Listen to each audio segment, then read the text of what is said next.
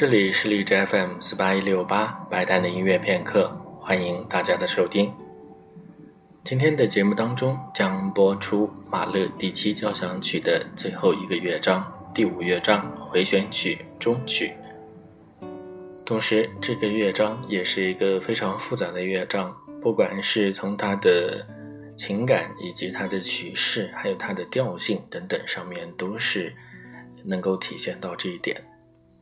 马勒和柴可夫斯基的音乐都是会在一个乐章之内发生速度的多重变化，马勒的音乐还会发生调性的多重变化，所以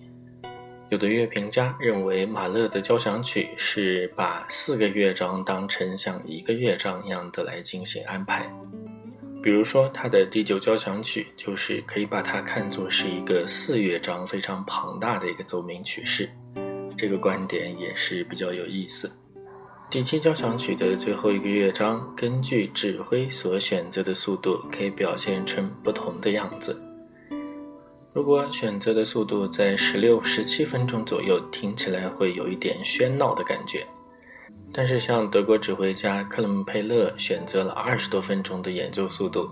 就使得这个乐章听起来比较庄重，而且带有英雄主义的色彩。这个乐章一开始是一段定音鼓和铜管的演奏，听起来会有一点点军乐队的感觉。下面就请大家一起来听马勒第七交响曲《夜之歌》的最后一个乐章。